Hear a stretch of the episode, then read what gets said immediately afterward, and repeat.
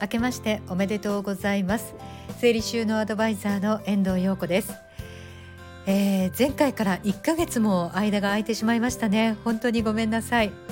お正月は予定していた旅行をコロナのためキャンセルをしてゆっくりとした本当に何にもしない お正月を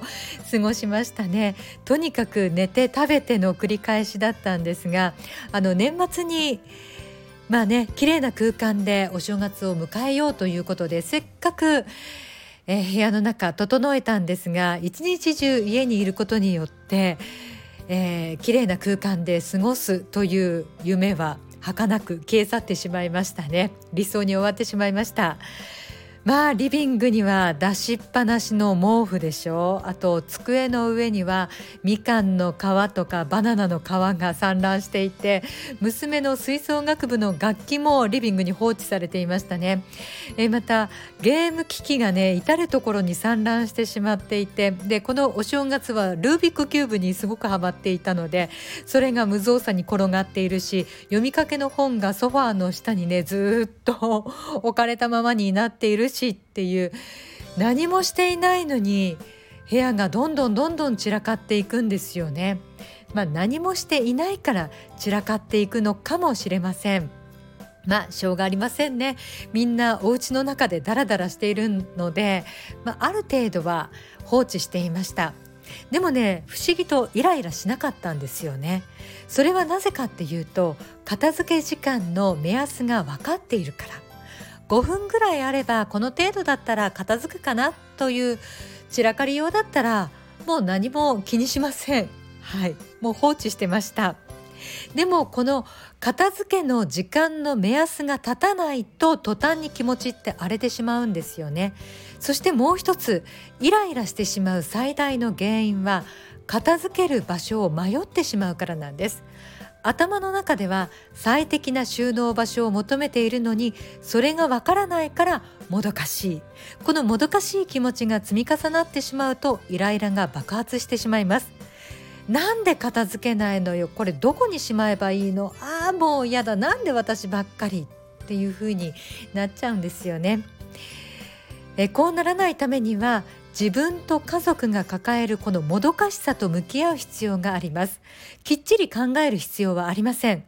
我が家の収納はかなりざっくりしています。ゲーム機はこの箱の中に投げ込むだけ。とかね。ハサミはこの引き出しに突っ込むだけといった感じです。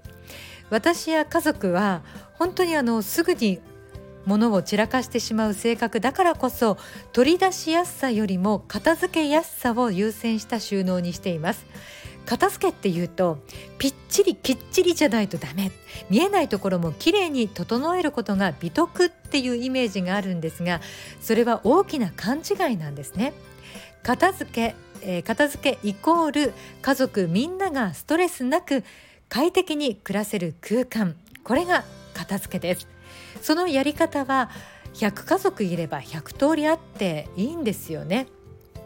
例えば我が家の場合お箸とかスプーンなどの空取り類はすぐに取り出せてしまいやすい状態にしておきたいのでしっかり仕切りを使って混在しないようにしています。でも子どものおもちゃやゲーム機は箱の中に突っ込むだけ。テレビボードの引き出しは文房具類と決めてるだけであとはもう投げ込みスタイルです。見た目はねちょっとだらしない感じなんですがそれが家族にとってのベストだと思っています。蓋をしたりあと引き出しを閉めてしまったら見えないですもんね。で私が収納場所を決める時に大事にしているのが物を片付ける行為がストレスにならないこと。きちんとした収納は見た目が美しいけどそれを維持するのはすごく労力を伴いますよね。その労力が受け入れられない場合途端に片付けがしんどい行為になってしまって片付けたいのに片付けられないという負の無限ループにはまってしまいます。だったら部屋をきれいに保つために収納の中はきれいじゃなくてもいいんじゃないでしょうか。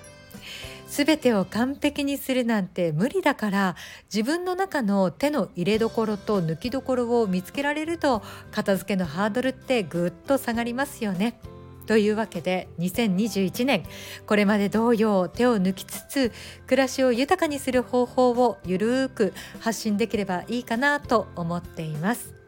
それではまた次回いつになるか分かりませんがぜひ首を長くして待っていてくださいね。